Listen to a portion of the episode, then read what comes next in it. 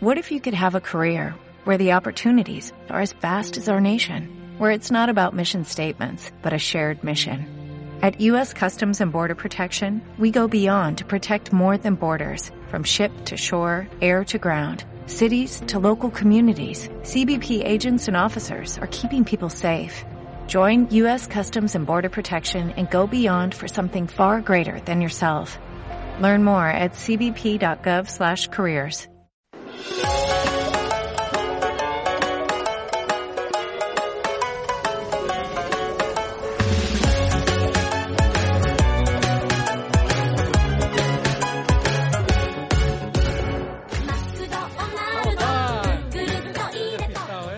Hola, muy buenas, eh, ¿cómo estáis? Eh, bienvenido a la Japo Fan, el programa dedicado a todo el amante y fan de Japón. Mi nombre es Eri-chan y os acompañaré con Daniel San y Samurai Mediterráneo Marcelo Japón y el friki de manga Alex Kun y tenemos más eh, Jaume Struck de Proyecto Japan y Alfonso Martínez de Gaikan.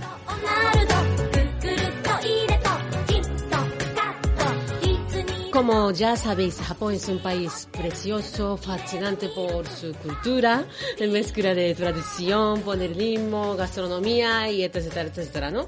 Pues eh, mi compañero Daniel San pues eh, presentará el tema de hoy. Pues mira, Eri, hoy en tecnología vamos a ver un, un nuevo invento que sirve para que reco- reconocimiento facial con mascarita, con mascarilla, que está bien. Luego iremos a la entrevista y tenemos aquí a, entrevistaremos a Alfonso Martínez, Ay. Gaikán. Me suena. Me suena, me suena, ¿eh? Y a mí también, ¿eh? Luego iremos al manga con Alex Kun, que nos enseña, nos presentará el manga Haikyuu. Luego con Marcelo en Samuráis Mediterráneos. Y de ahí nos vamos con Jaume a Curiosidades, que nos hablará de la comida falsa de Japón, que Interesante. está muy buena, o por lo parece al menos. y luego en gastronomía, Eri, creo que nos, nos harás algo de oyakode, oyakodon. Oyakodon. Oyakodon. Sí. Y luego con Alfonso iremos a viajes a Yamaguchi. Perfecto. Y luego, bueno, la hora Nyongo. Así que no nos falte Nyongo. aprender un poco de japonés. Eso. Venga, comenzamos. Ven.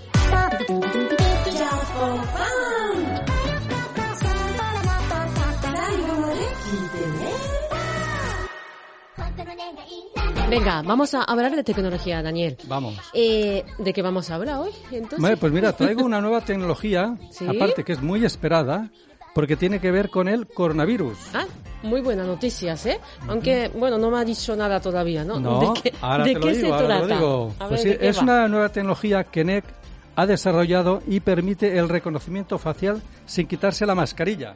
O sea, Interesante. muy bien. Sí, sí. Se espera que llegue para finales de octubre. Se, se espera, ¿eh? Hmm. Y aparte de esto, mismo. sí, se proporciona en los aeropuertos y en las entradas y salidas de oficinas para este reconocimiento. Muy bien. Y eso es porque mucha gente ha solicitado eh, que quieren probarlo, quieren ver el desarrollo, son muchos clientes, ¿sabes? Claro. Como el virus va avanzando, pues quieren... Muy bien. Es eh, verdad que hasta ahora fallaba, ¿no? Que cuando tenía alguien mascarilla no podía reconocer No. bien No, no como eh, debe. Así que un Como, avance. como no tuvieras un tatuaje en la Avance. frente de esos que dijeran, DNI, eres tú. DNI con algo. Exacto. Pues está bien porque esta nueva tecnología detecta si una persona está usando la mascarilla primero. Y segundo, hace como una selección de caras, con mascarilla, sin mascarilla, con mascarilla, sin mascarilla. Mm. Y la autentificación completa te la hace en un segundo, imagínate. Guau. Eh, rápidos, ¿eh? Las miles de imágenes que pasan para... Y, y te adivina quién eres, ¿no? Sí. Hombre, aunque seas feo, Eri. No, hombre. Sí, te adivina, te adivina. Qué malo eres. Aparte de la rapidez, se ha mejorado mucho la precisión de la autentificación, sin afectar la velocidad, dicen. Aparte, Mm. Según NEC, la tasa de identificación cuando se use la mascarilla será de un 99,9. O sea que, casi no falla. no va, no sí. va a fallar. Esto sí que es un avance, ¿eh? sí, sí, pero hay más, hay más. Hay más. Sí, dice que a medida que se propague la infección del coronavirus, ¿Mm? NEC también propor- proporcionará un sistema que, aparte de reconocer la identidad, medirá la temperatura corporal. Al entrar y Ah. salir, exacto, con una cámara térmica. Claro, O sea, ya tendremos claro. el pack completo. Es mejor. Es verdad que tecnología japonesa. No falla. fallas, Eso ¿eh? es verdad, ¿eh? Eso, lo demás son mariconada, Eri. Bueno, venga, seguimos.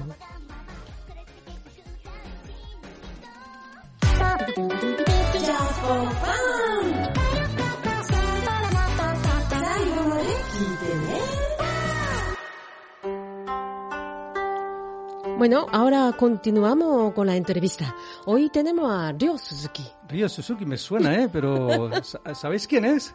No, mira, es apodo de Alfonso. Hola, ¿qué tal? Hola, Alfonso, ¿qué tal? Otra vez aquí, ¿no? Es que Sí. en el anterior programa aparecí, ¿no? En la sección y habrá gente que habrá dicho, ¿este quién es, no? Y Ahí habéis está. dicho, vamos a aclararlo, ¿no? Entonces, claro, porque mm, por si alguien que no, no, sa- no sabe quién es, eh, Alfonso, eh, Alfonso Martínez, nuestro colaborador de la sección de viaje, y como acaba de decir, creo que mucha gente se, ha- se han dicho, ¿no? Que, o sea, ¿quién es, no? Este hombre que, que sabe tanto de Japón. Así que vamos a conocerle un poquillo más. Eh, eres productor de Gaikan Japan Limited Podcast especialista en videojuego retro y creador del portal sobre clásico de Sega. Y viajero enganchado al Japón. Sí, ¿Qué vamos a viajero general, pero Japón más. He, re- he sido reincidente ya en Japón. Sí, ¿no? Sí, tengo una página web también hace muchos años que se llama segasaturno.com, Mm. que es eh, videojuegos retro, eh, centrado en Sega, pero bueno, un poco de todo y sí que soy un poco un enfermo de Japón, De sí que Japón. es verdad. Sí, sí, Tampoco te adelantes, ¿eh? Eso, eso. A ver, Alfonso, te podría preguntar muchas cosas interesantes, ¿eh? que te las preguntaré también, ¿eh? Pero estoy intrigado por el apodo ese de Río Suzuki. ¿Te gustan las Suzukis o algo? o Ah, qué es? es? es una tontería, es hace años, en la, más en la época de los nicks, ¿no? Con, ¿Os acordáis la Sí, época de los nick. foros y demás? Sí. Pues no sabía qué nick eh, ponerme, digo, qué chorrada me pongo, ¿no? De, y a mí me gusta mucho un videojuego que se llama Senmu, que es de, de Sega, de un eh, creador que se llama Yu Suzuki. Y entonces el, el protagonista, el personaje principal de este videojuego se llama Ryo Hasuki.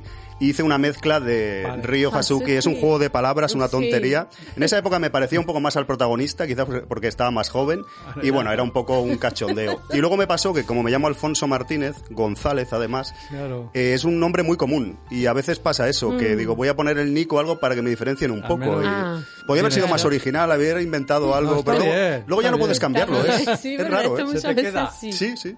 Muchas veces así. Pero comentas que la primera vez que fuiste a Japón dices, me voló la cabeza, me explotó, literalmente. Sí. Y yo pregunto, ¿te voló por una japonesa, un japonés o un maestro zen de esos que te iluminó? Un poco de todo, un poco de todo, porque es verdad que las japonesas, la primera vez que llegas a Japón, impactan mucho. Chicas muy guapas y tal, sí, sí. Yo, Ah, yo bueno, creo que sí, vamos.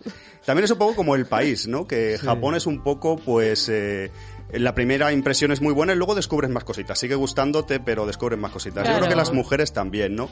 En cuanto a religión o monjes zen o no sé qué has comentado, soy bastante agnóstico, más bien ateo, yo creo. O sea que me gustan mucho los templos de Japón en los sitios de culto y demás. Ah, sí, ¿no? Pero yo personalmente aquí o allí, claro, es algo que no... Me gusta verlo, fotografiarlo, pero no proceso Hombre, religiones. va bien, a mí una, yo me fui una vez a un maestro y me iluminó el tío. Te iluminó, ¿no? Como una linterna, ¿no? Sí, sí, me dejó iluminado. tres iluminado. Me dijo, "¿Te- ¿tienes suficiente iluminación o quieres más? Digo, no, ya estoy. Y yo que so- que- creo que quiso decirme algo, pero estoy pillándolo. bueno, otra de tus actividades es el podcasting, sobre tus viajes a Japón sobre todo. Y lo haces en Gaikan Japan Limited. Limited, a ver, que en inglés... me- Porque tú me- hablas español inglés. y yo El quería japonés, preguntarte, Daniel japonés. ¿qué, qué te hace tan diferente de los otros podcasts que hablan de Japón? Eh, yo creo que intenté hacer un podcast un poco improvisado, limitado en teoría, que todavía sigue, de esto de limitado no sé yo, pero básicamente intenté ser un poco original. Es un podcast de viajes en el que lo grabo allí in situ, en Japón, muy improvisado, se graba en la calle, en diferentes eh, sitios donde me haya, donde me halle, y bueno, ahí pues sonido de fondo, creo que te sientes bastante dentro de Japón, y mi intención era eso, comunicar un poco pues la frescura de estar ahí, como acompañarme un poco en el viaje. Sí. Y creo que en ese sentido era, es bastante original. También es un poco como un podcast eh, sin, como si fuese un canal de YouTube de viajes un poco que te acompañas, Sí. pero sin imagen, ¿no? Yo lo voy Sí. narrando todo. Claro. No sé si para bien o para mal es original, pero es lo que intenté hacer, sí, sí. Hombre, yo lo comparé un poco, he oído, eh, digo, esto es como radiar un partido de fútbol, sí, sí. Algunos ahí, sí, algunos sí, va, sí. Ah, sí, claro. Algunos, eh, Lo explica bien aquí. Y Correcto. seguro que más de uno se ha confundido que este vive en Japón, ¿no? O ahora mismo está Tú viajando. por, tú, por ejemplo, Claro, exacto. Por eso sí. lo digo. Sí, porque lo grabo allí y luego tengo episodios para durante todo el año Claro. y mucha gente cree, durante todo el año van saliendo episodios del podcast Claro. y creen que estoy allí. Más me Está- gustaría a mí estar allí. Ahora no se puede ir, Ya, además. claro. Bueno, Aire me preguntó, ¿que juega el Betis o qué? ¿Por qué? Por lo de la radio. No. No es broma, No mujer. te pillo. bueno, Bueno. ya no me pilla. Mañana te reirás y no sabrás por qué. Mira, otro. Eres un apasionado también de los videojuegos retro. Entonces, el, ¿cuál es el juego así retro, de videojuegos retro que te has encontrado más raro en Japón y que has alucinado más? Esos Bueno, allí hay juegos de todo tipo y hay juegos realmente caros y hay juegos que son precios re- realmente que se van mucho de madre. No sé, hay muchos juegos de Neo Geo, por ejemplo, yo que sé, Garou, Mar of the Wolves, y el juego que más me gusta de Japón, como he dicho, es Senmu. Pero allí es la cuna del videojuego, también en cuanto a arcades, Daniel. Ahí sería muy difícil quedarme con uno, hay muchísimos. Va, hay de ver miles, ¿no? Claro. Guau, te vuelves De loco. todos. No das abasto. Son una de las cosas que yo no, no lo he pensado nunca. Pero tú claro, no eras- porque soy no eras Japón, consciente, pero claro, claro, está No eras ahí. aficionada tú. ¿Ves? Bueno, pero Esto pasa, no sí. sabía A mí me que... pasa con el flamenco aquí, no tengo ni idea. No tengo ni idea, ni yo. Claro, es lo que pasa. Tú eres aficionada a Tagamochi, Eri, eso es otra Tamagotchi, cosa. ¿no? Tamagotchi. Tamagotchi, sí. salió también Tamagotchi. Eso es retro ya, Tamagotchi también. Total, ¿eh? ¿eh? Mola, Sí, mola. es retro, sí, verdad ya. De ahí lo puteaba, le decía, no te voy a dar de comer, toma. Te voy a... Bueno, Seguimos. eh, luego también viajas mucho a Japón Mm. y supongo que la sociedad japonesa, como todas, tiene sus cosas buenas, sus cosas malas. ¿Y a ti cuáles son esas buenas, esas malas que tú crees Ahí, Daniel. más destacadas? ¿no? Interesante, ¿no? Ahí que me moje un poco, ¿no? De, como comentaba al principio, Japón es un poco, pues, de un arma de doble filo, ¿no? Es un país, en principio, muy apasionante, muy bonito, pero tiene cosas un poco cuestionables bajo nuestro punto de vista, a veces cultural español, ¿no? O latino.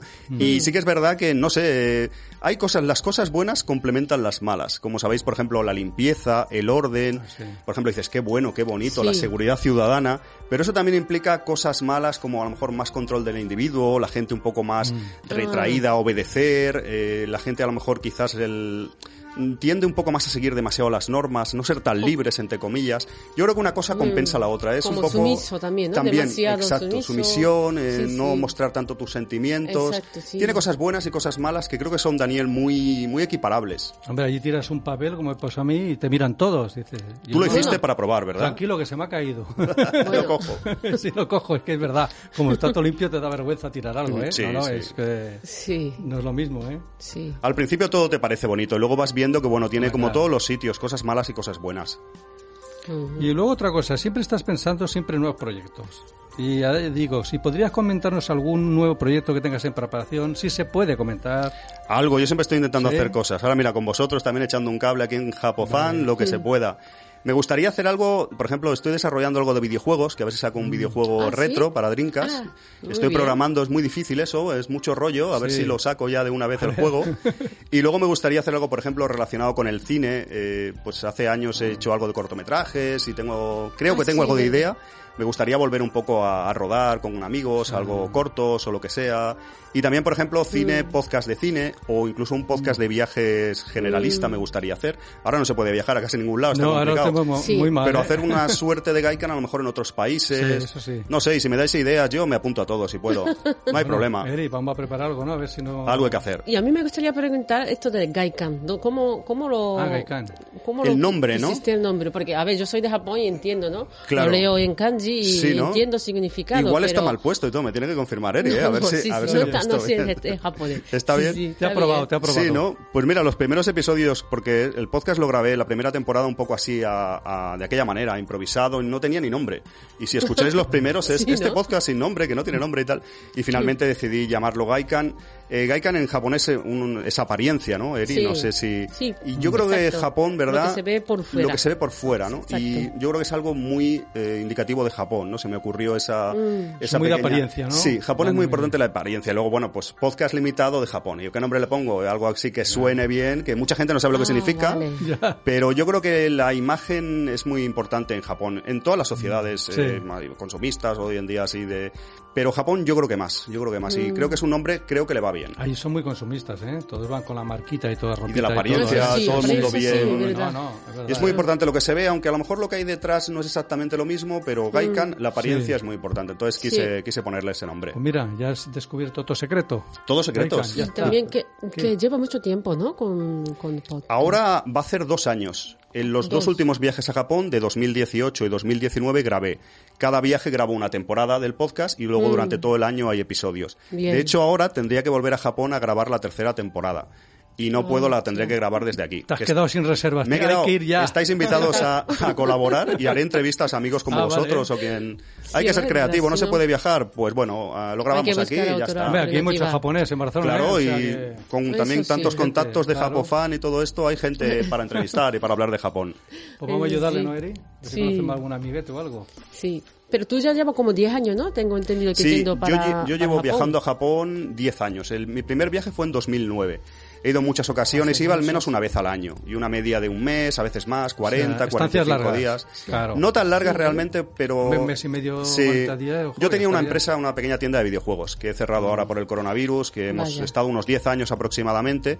Entonces era la excusa un poco también para viajar a Japón. Aparte que me Claro. gusta de vacaciones, iba allí, Claro. buscaba algo de videojuegos y... Pero sí, llevo, no sé cuánto tiempo habré pasado en Japón, no tanto, más de un año, si sumamos estancias, a lo mejor un año y medio, no sé cuántos meses, pero al menos una vez al año, yo decía de broma, vivo 11 meses en España y uno en Japón. En un Japón, al menos tengo... Más o menos.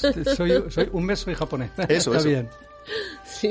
Pues yo no ¿Algo sé, más? ¿quieres preguntarle hasta aquí?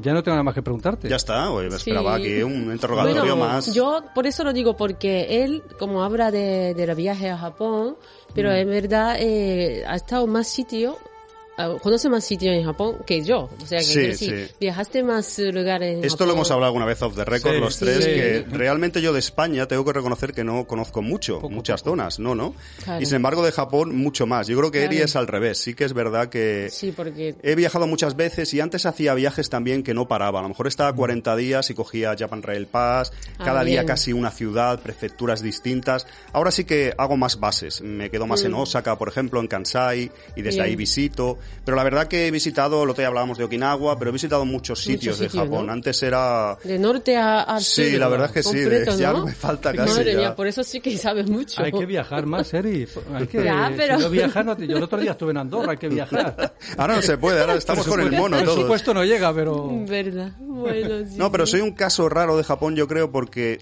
ni he vivido allí, ni sé del idioma, ni como otras gente que hace podcast o contenidos de Japón, que está allí hace años y demás, pero tampoco soy el típico turista que ha ido una o dos veces, Ya. he ido más veces. Estoy en una tierra ahí un poco intermedia, ¿no? Es un- Soy un caso, creo, un poco Sí, raro, claro. no sé si para bien o para mal. Y el tema de idioma, ¿cómo diría? Que sería mejor aprender. Bueno, tú. no- inglés sí que hablan bastante Inglés bien. ¿he escuchado? algo... Sí, eh, Pero los japoneses no hablan inglés. japonés no habla. No, no, no. Yo Un tengo un nivel de japonés al estilo Daniel San, que bueno, somos principiantes. Wow. Peor Estamos- que él será. Eh, no, cuidado, pero no, ¿eh? él sí ya será Nihongo peor. ga wakarimasen, Sí, ¿no? ¿ves? Hanasemasen. Hanasemasen. Estoy estudiando últimamente mucho, ¿eh? Ya. Vale. Ya te darás cuenta hoy Pero bueno, eh, ahí está, ¿no? Aunque no, no pueda hablar japonés, pues se puede viajar allí. Sí, ¿verdad? sí. Sé frases, eh, he ido haciendo comodines poco a Mm. poco, pero reconozco y entono el mea culpa que debería haber estudiado japonés. De hecho, quiero hacerlo, quiero ponerme un poco en serio y al menos para, sobre todo porque ya tra- tras tanto ir y ya tengo amigos japoneses o amigos españoles que viven allí y demás. Claro. Pero tú sabes, Eri o Daniel, que si vais con una persona de allí o interactuáis con la gente de allí, vives la experiencia mucho más, ¿no? Y tra- tras visitar tantos años quieres un poco no poder eh, tener el idioma, interactuar así es un es un hándicap Bueno, pero importante. si estás ahí también aprendes, ¿eh? Sí, vas cogiendo, pero hay que ponerse más en serio, Sí. algo más, porque es una vergüenza que he ido 12 veces a Japón, eh, un año, más de un año, y en completo, y muchos años, y no sé japonés, ¿no? Bueno, te diré que nosotros estamos haciendo un curso en la radio de japonés por fascículos. Sí, ¿eh, sí, sí, sí, Sí. Yo el otro día me quedé impresionado, que hubo ahí un, al final del programa, ¿no? De, El Alex Kun. Sí. Exacto. ¿Cómo hablaba inglés? Hay inglés japonés. Japonés, el muy Sí, bien, muy bien. Porque lo lee en el manga también Sí, sale sí. la palabra y tal. Pues no, el nada, otro día lo comentaba. Eric que al menos deberíamos eso intentar si vamos a viajar allí, pues saber igual no tanto de lectura o centrarnos Sí. tanto en kanjis, pero lo mínimo gramatical Sí. y yo me sé todo comodines para salir del paso, incluso Sí, me como sé yo, cuatro cosas. Sí, Pa, y me sé frases completas que creen que sé japonés y luego digo esa frase y se quedan ya no sé nada más, ya está, ya. Luego esperan otra y dicen, Claro, yo no, yo no, me, me he aprendido esta. Pues Bueno, nada, entonces, yo por a mí ya está la No, entrevista. también, ¿Quieres preguntar para escucharle entonces ahí Gaikan Podcast, ¿no? Sí, eh, Eh, lo podéis encontrar Gaikan eso sí. Podcast si os apetece en cualquier podcatcher, en Apple abren, ¿no? Podcast, Spotify. Y os quiero entrevistar a ver si os tengo en un futuro. vale, Iremos, a ver, iremos, A ver, ¿eh? perfecto, pues nada. Pues nada, te esperamos la sección de tu rato. Eso Luego es. soy un pesado, Claro. otra vez. Ahora Venga. salgo y luego vuelvo. Ah, está, venga. Hasta luego. Hasta luego, que vaya bien.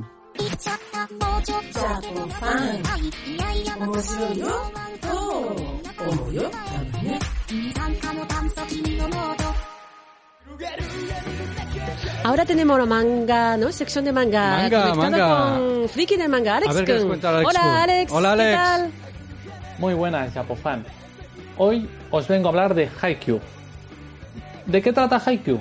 Pues la historia sigue la carrera de Shoyo Hinata, un chico que ama el vóley y decide conformar un equipo para competir en el interescolar.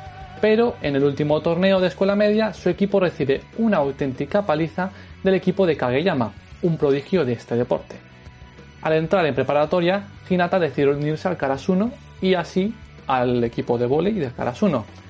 Pero para su sorpresa, Kageyama, del cual él quería vengarse, este mismo está en el equipo del Karasuno.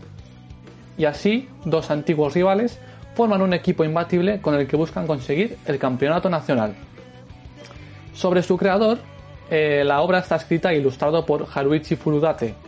Está realizada en la revista Weekly Shonen Jump de la editorial Shueisha, una de las más importantes o como la más importante. Desde el 20 de febrero de, febrero de 2012 hasta hace poco que acabó el 19 de julio de 2020. ¿Por qué está así? ¿De por qué la elijo y por qué? Pues Haikyuu es una de esas obras sencillas pero tan bien ejecutadas que es imposible no reconocérselo, la verdad. Como se puede observar, es del género Spokon, el cual es el género de deporte, donde la historia gira alrededor del vóley, un deporte que, personalmente, nunca pensé que pudiera verse tan, tan bien. Su magia no consta de su trama, a, a decir verdad, es bastante simple. Unos adolescentes deportistas que luchan por diversos motivos u aspiraciones. Aspiraciones personales, ya sea para mejorar, porque es solo un club, porque es su última oportunidad de ganar algo, de volver a la gloria Class 1 o simplemente ser los últimos en irse de la cancha.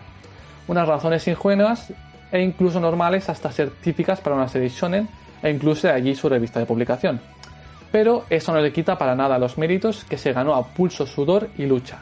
Logró entrar en los corazones de Japón y luego en el mundo entero. Por sus personajes, el, cual los une a todos en este club de jugadores, managers, entrenador y aficionados. Eso es la amistad. El sentimiento de ganar, de luchar hasta el último balón, darlo todo o más por seguir disfrutando por lo que los afianza y fortalece el voleibol. Si, si tuviera que recomendar una... mm, ¿En qué formato ver la serie? Yo diría el anime. ¿Por qué? Porque... Bueno, primero, el manga la verdad está bien, o sea, decir que está bien, pero el anime le da mil vueltas a mi parecer. Porque ver los partidos tan espectaculares que hay animados y lo bien que lo hacen los actores de voz y el estudio que lo anima es que es simplemente espectacular. No puedo decir nada más. Es increíble, la verdad. Y no puedo decir nada malo de esta. Bueno, no puedo decir nada malo de este anime, la verdad. Y bueno, sería todo por hoy. Hasta la próxima, Chapofan. Muchas gracias, Alex. Hasta luego, Alex. Hasta la semana que viene. Seguimos.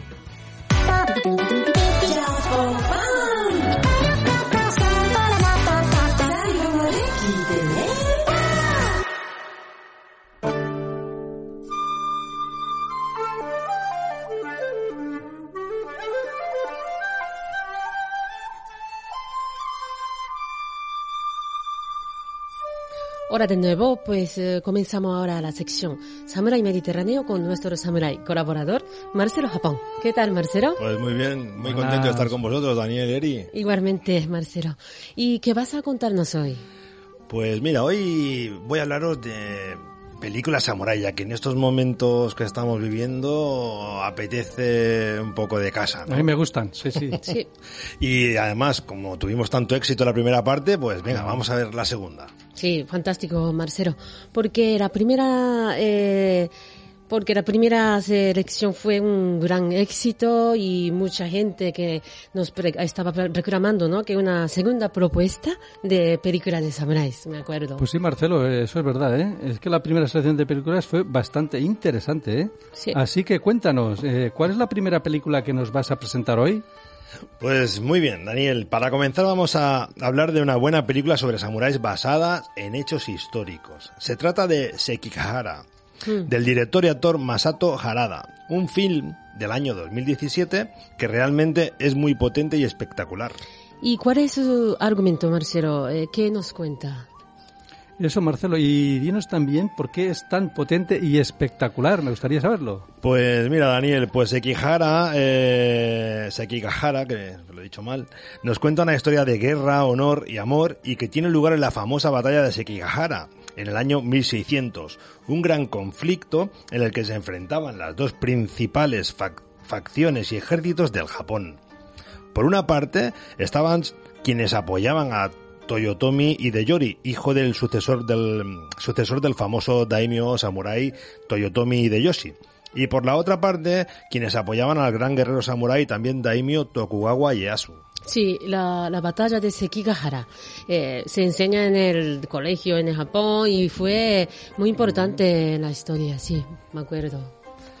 Efectivamente, Eri, fue muy importante y espectacular porque fue la mayor batalla de la historia en suelo japonés, con más de 200.000 guerreros luchando y porque su vencedor Tokugawa Ieyasu, eh, tras esta batalla, se convirtió en el shogun y máximo dirigente en la práctica del Japón. Hombre, la verdad es que la historia suena muy bien, ¿eh? Y yo no la he visto, pero dices que, eh, que además es muy buena película. Pues sí, Daniel, es una película impactante y muy bien ambientada, con una extraordinaria fotografía y además combina grandes escenas bélicas con una hermosa historia de amor, ¿eh? Así que... Ah, perfecto, ya tengo ganas de verla, ¿eh? Y yo también.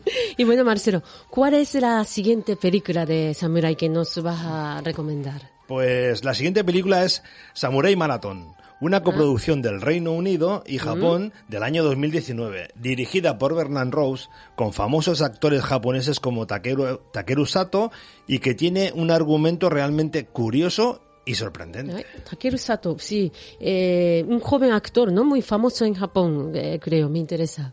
Sí, sí, muy bien, Marcelo, pero ¿y dices que tiene un argumento curioso y sorprendente? Efectivamente, Daniel, os cuento. Estamos en el año 1855, cuando Japón, tras dos siglos de aislamiento internacional, empieza a relacionarse con potencias extranjeras como Estados Unidos, ¿no?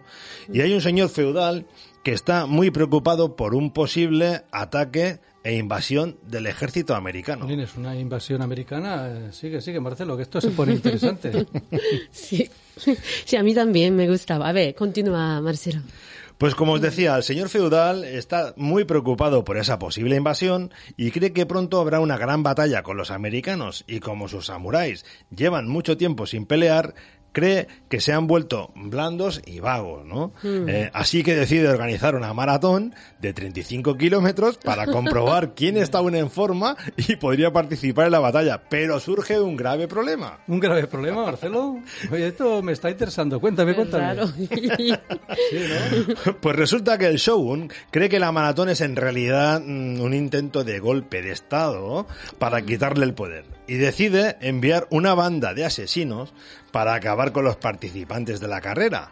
Y hasta aquí os puedo contar para no hacer un spoiler.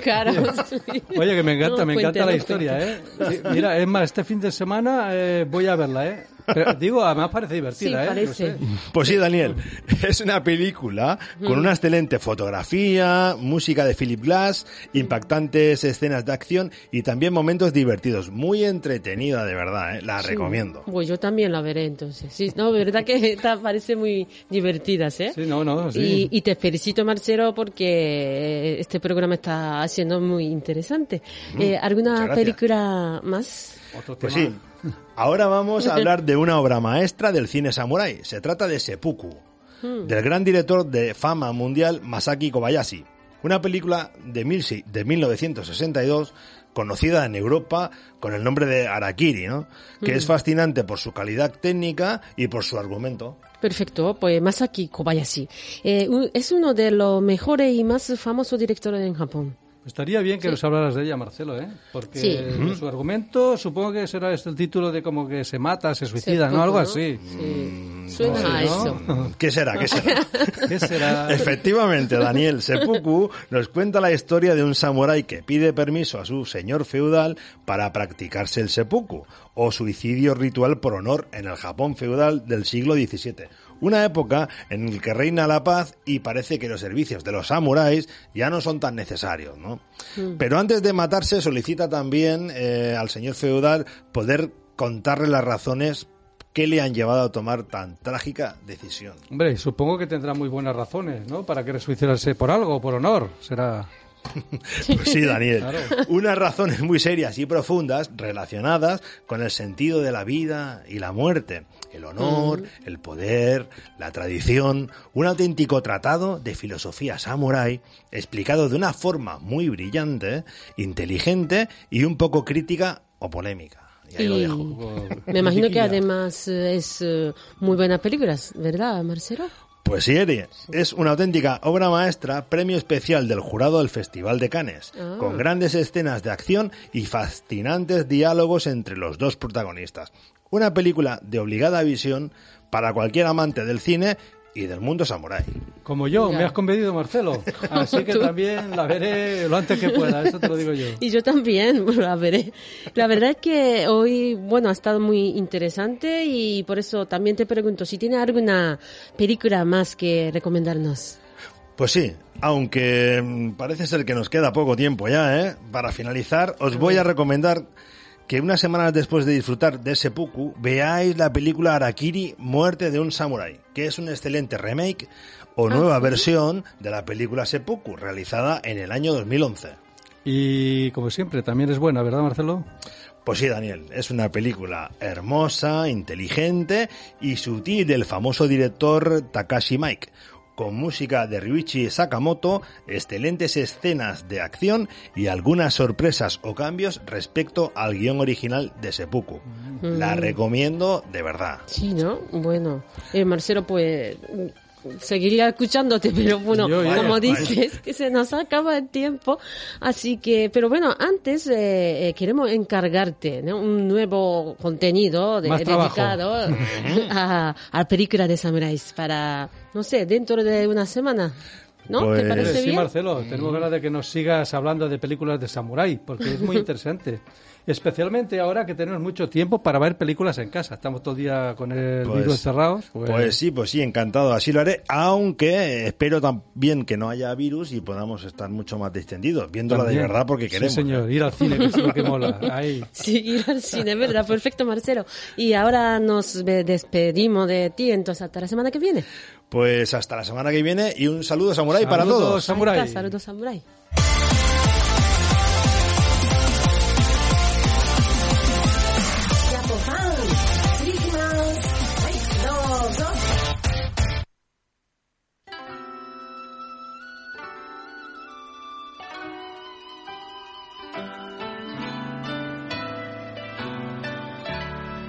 Bueno, que, eh, pues llega la sección de curiosidades, me parece, ¿no, Sí, Daniel? creo que tenemos a Jaume al otro lado de la línea. Hola, Jaume. Para, hablaros de la comida falsa o algo así. Comida farsa. Sí. Hola, Jaume, ¿qué tal? Buenas. Pues hola a todo el equipo de Japofan y hola a todos los espectadores u oyentes. Eh, esta semana y la que viene, desgraciadamente, pues no me da tiempo a llegar a la radio porque es algo tarde el trabajo, pero sí que me da tiempo a conectar con vosotros de esta manera y, y así pues poder tener la sección de curiosidades. Eh, en los anteriores programas eh, habla- hablé de, de los puricuras y anteriormente también de, de los sellos de goma de los trenes. Y en esta ocasión, como bien ha dicho Daniel, vamos a hablar de la comida falsa, la comida de goma, la comida de plástico, llámalo como quieras, ¿vale? Que, bueno, pues también puede ser un souvenir, aunque sería un poquito más raro, ¿vale?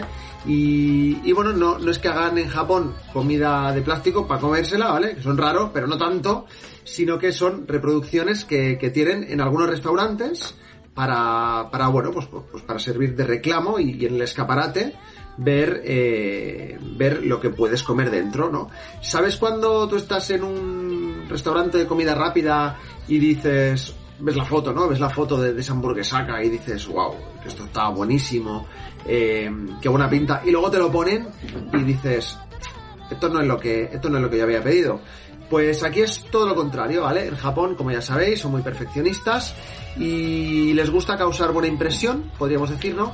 Y, y en muchos restaurantes, pues tienen reproducciones muy reales, muy, muy, muy, muy reales de, de cera, de, de silicona, de plástico. Hay, diferentes materiales, ¿no? Con los que hacen estas cosas. Estas son como maquetas de platos que venden dentro del restaurante.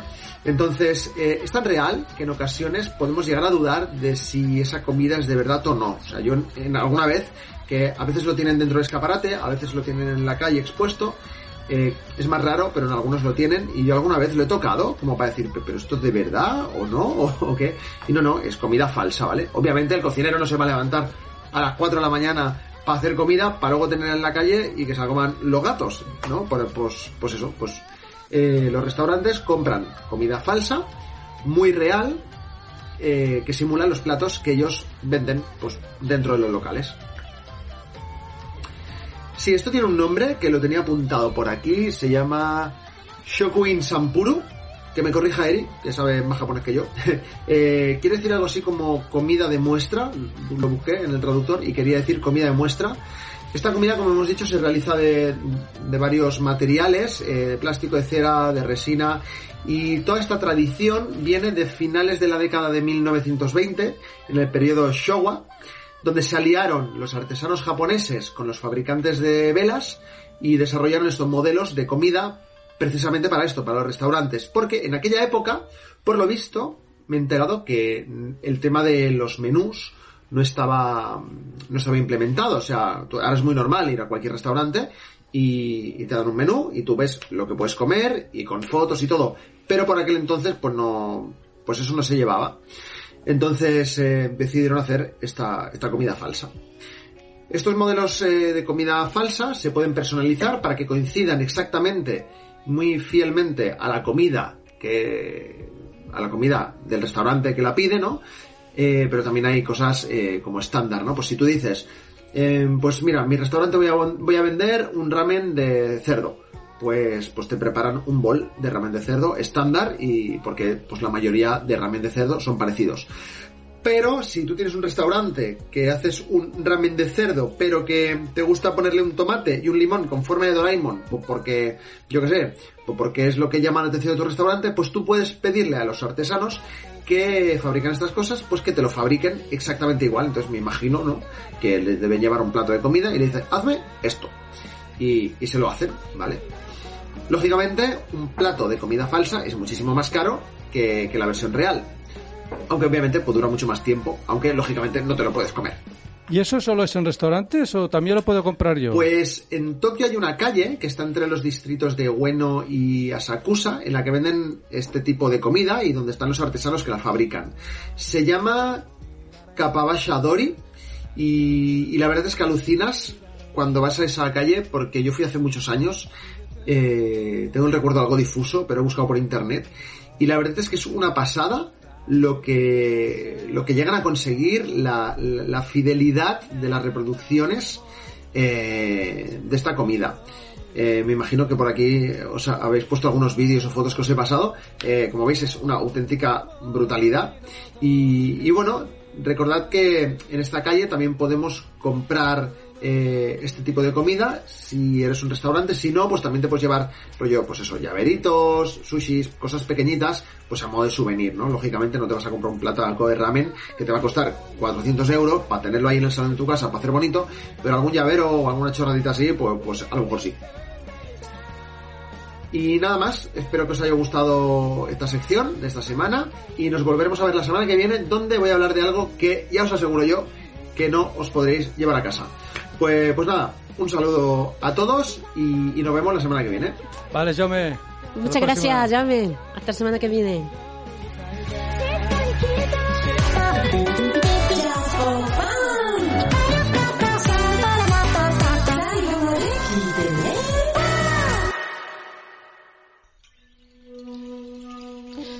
Bueno, vamos a, ahora a la sección de hoy sí. De hoy sí, ¿no? hoy voy a hablar del plato donburi. Donburi, eso no me suena de nada, Eri, de nada, ¿eh? Nada, bueno, No. el donburi es un plato típico de Japón.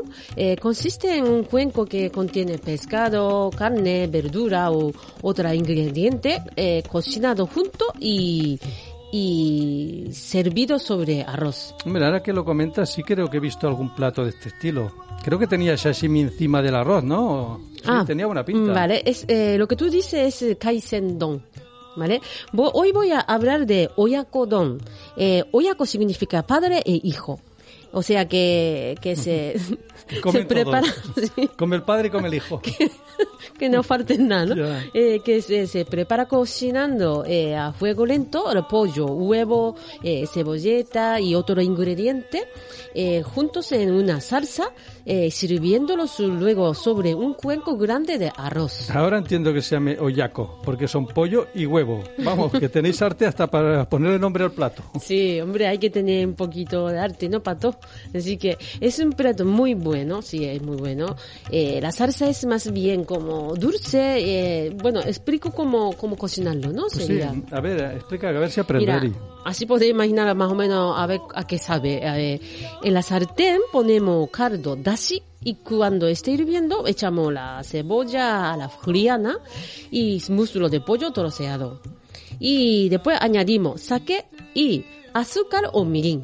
Puede valer azúcar o mirin. Y cuando esté hecho, pues añadimos la salsa de soja. Muy bien, y cuando ya esté chuchu, que hay que echar al hijo, ¿no? Dentro. Sí, bueno, si es hijo o padre, no sé, es como que dice la- el pollo primero, huevo primero. Yo creo que la gallina o el huevo, ¿no? El pollo no creo que Que es fuera. el padre que es el pollo hijo. no Sí. huevo, ¿no? O sea, bueno, en, eh, claro, en japonés eh, pollo sería como chicken, eh, o en inglés, entonces, claro, tori sería, eh, vosotros lo decía a lo mejor por eso, eh, en vez de pollo a la gallina. Claro. ¿vale? Entonces, echamos huevo batido y dejamos que se haga medio hecho. Ajá, y después supongo que se lo echarás sobre el arroz, ¿no? Eso. Ese es, sí. Con, eh, con eso ya está listo Oyakodon. Eh, la salsa en la que se cuece el donburi varía según, según la temporada, ingrediente, eh, región, también y gusto del cocinero. Y una salsa típica puede consistir en dashi eh, condimentado con shoyu y mirin. Esa sería como típica. Eri menciona mucho dashi y mirin, pero no tengo ni idea de qué son. ¿Nos podía explicar un poco? Ah, sí, verdad. Eh, es que una cosa muy fundamental para cocinar, ¿no? La comida japonesa. Dashi es el nombre de un caldo de pescado eh, muy utilizado en la cocina japonesa. Y mirin es un, un condimento, pues, eh, esencial en la comida japonesa con un sabor levemente dulce. Eh, o sea, por eso muchas veces digo, podría sustituir con azúcar. Si no tiene mirin, pues azúcar. Eh, es una clase de vino de arroz similar al sake, pero con bajo contenido de alcohol. Y eso lo utilizáis mucho en la comida japonesa, ¿no? Sí, es como, ¿cómo puedes decir? Como si fuera en la comida española, ¿no? Que siempre utilizáis eh, aceite de oliva, eh, ajo picado y cebolla picada, siempre como está la base ahí. Eh, es lo mismo más o menos. ¿Y qué? ¿Te ha gustado Oyakodon? Pues ¿Suena mira, bien? te voy a decir que hoy sí. vale. Seguimos. Seguimos.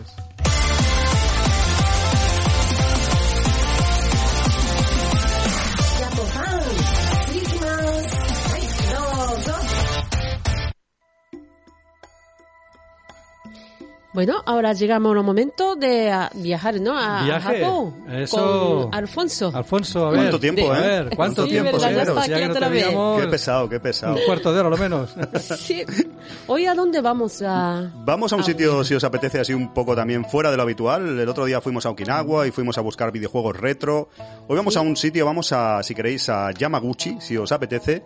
No sé de qué os suena Yamaguchi, a mí me sonaba igual a, no sé, a un apellido o a otra cosa. Sí, a mí también. ¿Verdad?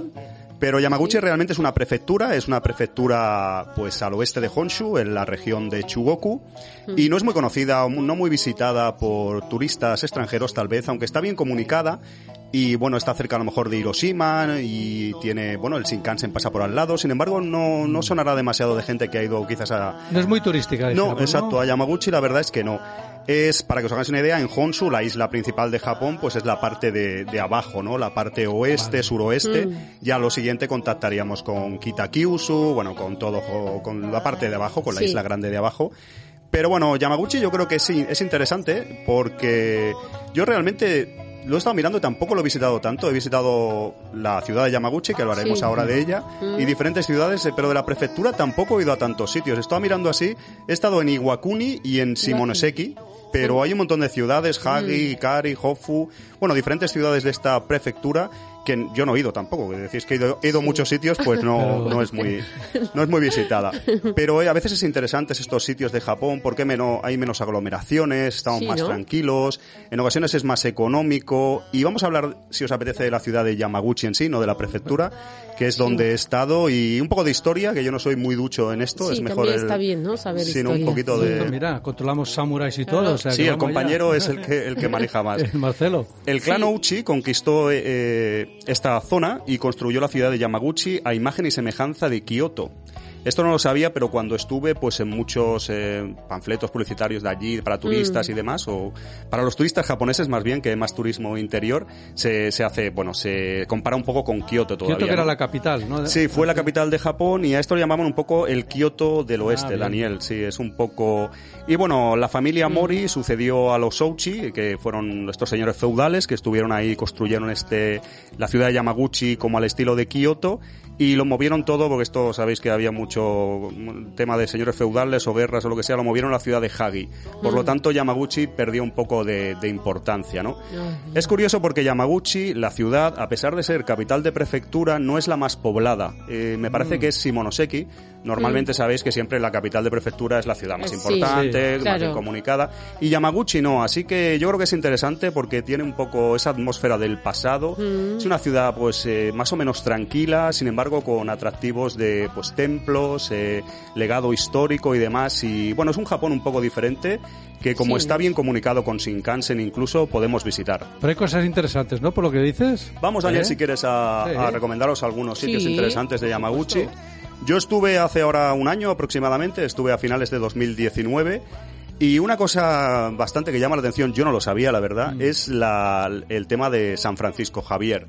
Xavieru Ah, sí. allí, que fue, bueno, fue Sí, un Xavier. jesuita, un... Xavier, ¿no? Xavier, ¿no? Xavier. La iglesia, la iglesia está en todas partes. Exacto. que- Bueno, fue un clérigo de. Pamplona que fue el que, si no me equivoco, el que introduzco, el que introdujo el, el cristianismo en Japón. Evangelio ayer se evangelizó. Eh, y claro, y evangelizó a muchísimos japoneses y todo eso. Y tengo entendido, no sé, Eri, pero creo que es muy importante, japonés conocido Sí. incluso. Sí. No sé si se estudia en el Esa parte colegio. sí, yo sí, que este nombre sí, incluso como medio, ¿no? Carbo, ¿no? Sí, sí.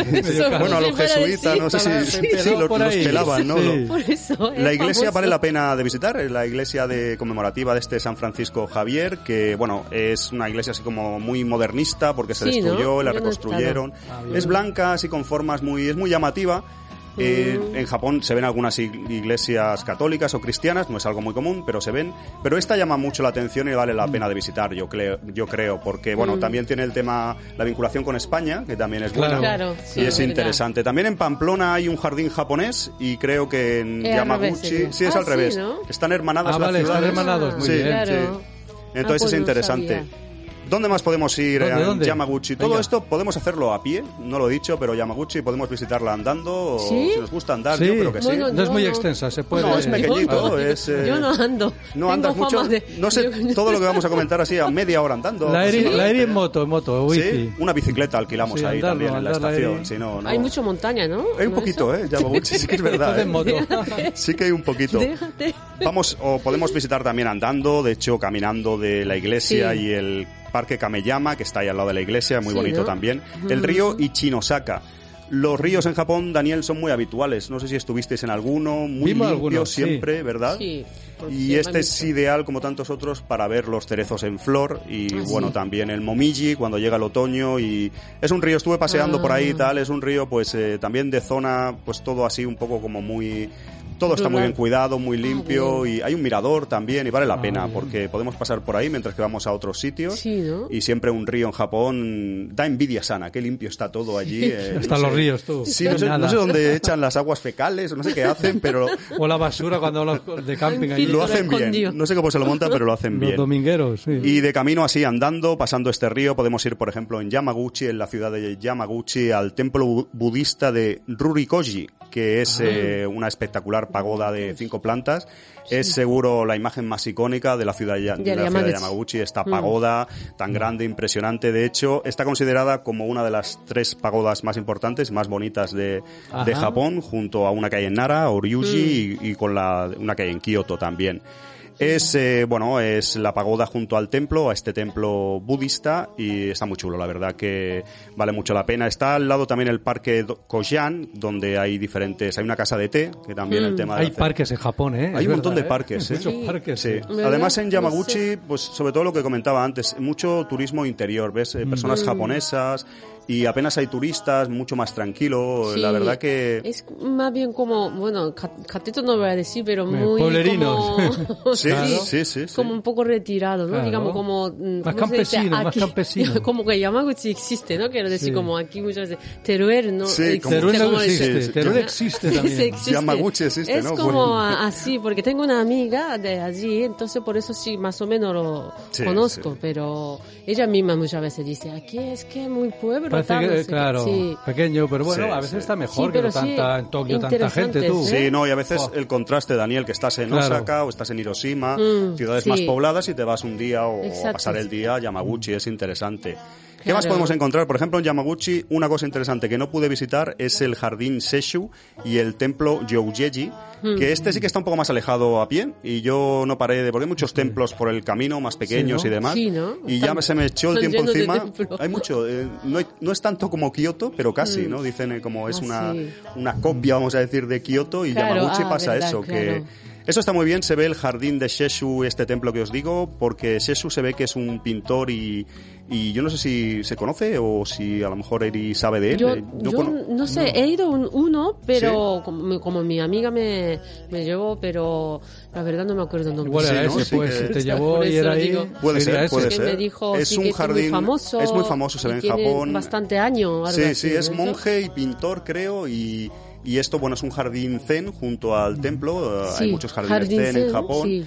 Y que para nosotros, Daniel, son un poco, ves como piedras o, Sí. o tierra, o para nosotros la ignorancia, sobre todo, debe ser, pero lo vemos un poco, aquí falta algo, ¿no? Sí, y, ¿no? y a veces jardines Mucha secos- piedra, hay mucha piedra, Claro, dice, jardín suena a algo, pues, de verde, de... Exacto. Un jardín seco para nosotros es un poco... No Que sabemos como que- apreciar, no sabemos apreciar Sí, la... como, sí, ni entiendo. No vemos el zen que hay. Sí, claro. algo nos falta, Daniel, algo nos falta ahí de... Nos falta más iluminación. Sí, sí, eh, lo que hablábamos antes, ¿no? Sí. Lo que hablábamos antes. Y bueno, y la comida, ¿no? Sí, Entonces, hemos a andado un poco por la ciudad, ya os digo que hay otros templos por ahí, incluso sintoístas, vale. algunos más pequeños que Ajá. podemos pararnos. Ah, y vamos a comer algo, vamos a... a- Ah, comida, eso Comida nos siempre, interesa, nos siempre es interesa. interesante. ¿Qué te parecería un pez globo, el fugu, ¿no? El famoso fugu de Japón. Pero si me lo haces tú, no. Yo estoy, yo estoy aprendiendo, se me da bien.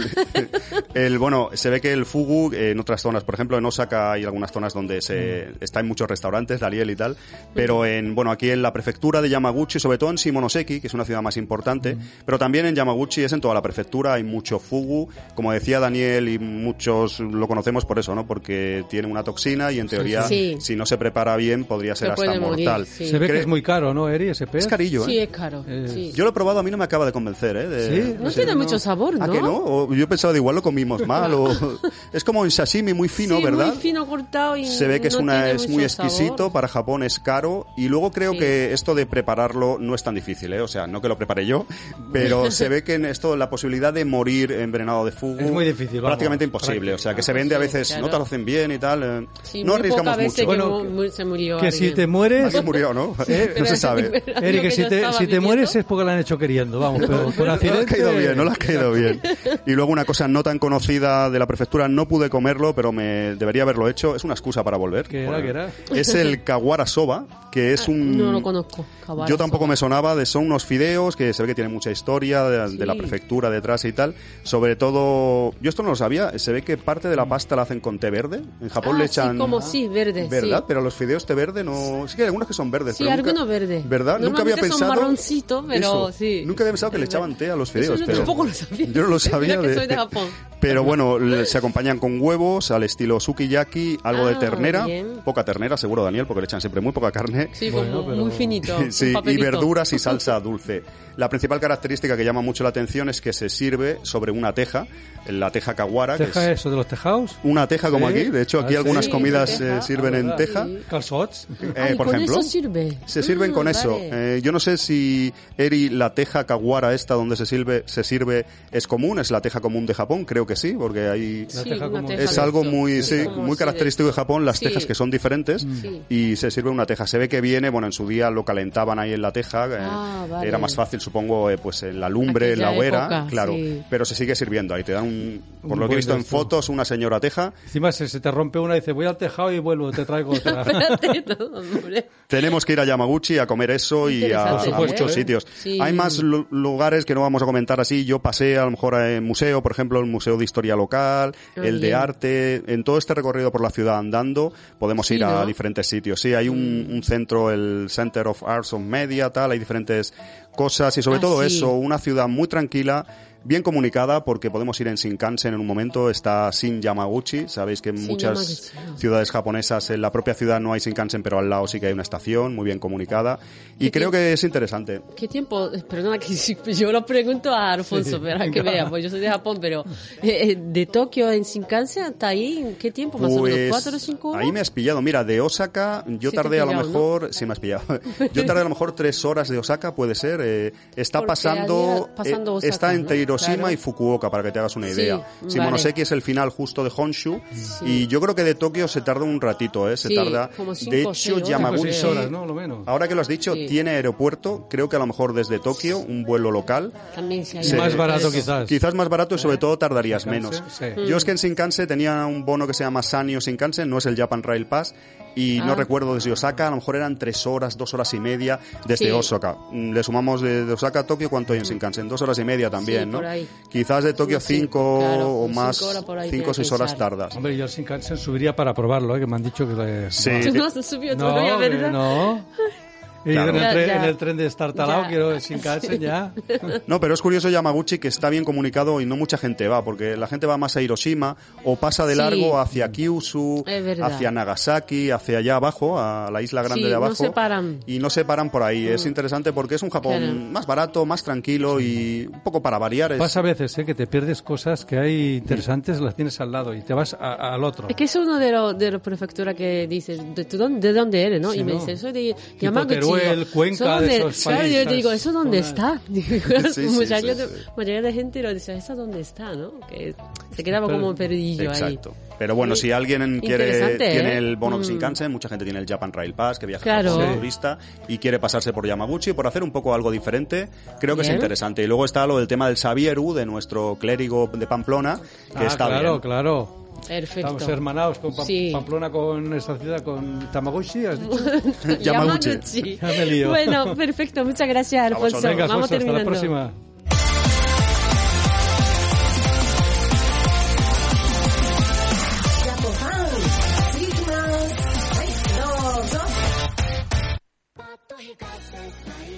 Venga, un ratillo de Hora de Nihongo.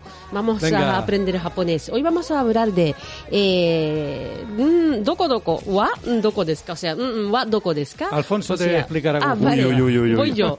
Koko wa, eh, koko wa kyoushitsu desu. Eh, Wahiroi. あそこはトイレ equivocado. Eh, la profesora se ha eh, equivocado. ¿Esto qué es? Repite. Asokuba Toshokan. Ahora tú me preguntas. ¿Toiro wa doko Muy bien. Yeah. Este sí que lo sé, pues siempre lo pregunto. ¿Dónde está cuarto de baño? Sí, claro, muy bien. Importantísimo. Sí, bueno, vamos entonces terminando el programa. Muy bien, ¿eh? Me he equivocado yo, vaya. 言っちゃったもうちょっとでもはいいやいや面白いよそう思うよ二酸化の炭素菌の濃度 Venga, hasta aquí Japo Fan. Venga. Recordad que eh, semana que viene pues estamos con todos vosotros en Cultura FM y Facebook Live.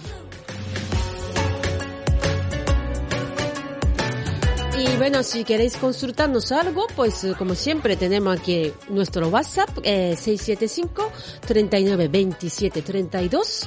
También tenemos eh, Line, que es goyapofan, el correo electrónico es goyapofan arroba gmail.com. Estamos también en Instagram, Facebook y Twitter, así que si estamos, estamos conectados. Y pronto TikTok y más cosas, ya verás. No. Pues nada, entonces nos vemos semana que viene. Pues hasta la semana que viene, ya fans. Venga, Muchas gracias. Hasta la semana que viene. Gracias a todos.